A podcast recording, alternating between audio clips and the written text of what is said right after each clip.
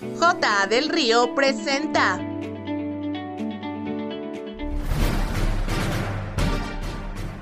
Bienvenidos a una nueva emisión de Aduana al Día, este miércoles 13 de septiembre. Internacional. Comercio entre Estados Unidos y China crece pese a aranceles y nearshoring. Volkswagen suspende producción en fábricas de Alemania y Portugal por escasez de piezas. Los ingresos rusos de exportaciones de petróleo aumentan en 1.800 millones de dólares en agosto.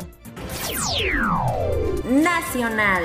Exportaciones de camiones se meten reversa en agosto y caen un 15%.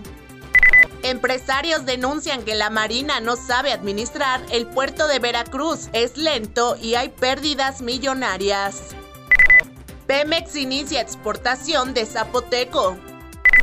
JA del Río firma líder en comercio exterior. Cuenta con oficinas en México, Colombia y Costa Rica. Brindan legalidad, tranquilidad y certeza dispuestos en proporcionar el acompañamiento que necesita tu empresa. Si requieres asesoría en comercio exterior, manda un mail a contacto. Asesórate con los expertos, asesórate con JA del Río. JA del Río presentó.